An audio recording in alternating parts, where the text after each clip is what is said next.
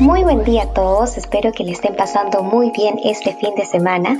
Solo pasaba a recordarles que mañana sale un nuevo episodio de Café en la Luna, en donde en esta ocasión y en adelante tocaremos temas de misterio, asesinatos, desapariciones, entre otras muchas cosas. Para esta primera vez hablaremos sobre el caso Watts, un caso que no solo sonó por todo Estados Unidos, sino también alrededor del mundo por su increíble desenlace. Y que incluso tiene un nuevo documental en Netflix que está muy interesante y que ha dado mucho de qué hablar y que en esta ocasión nos ayudará nuestra querida amiga Artemisa.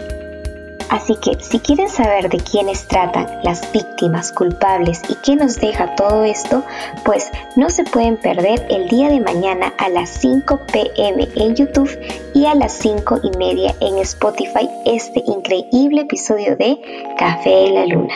Los espero.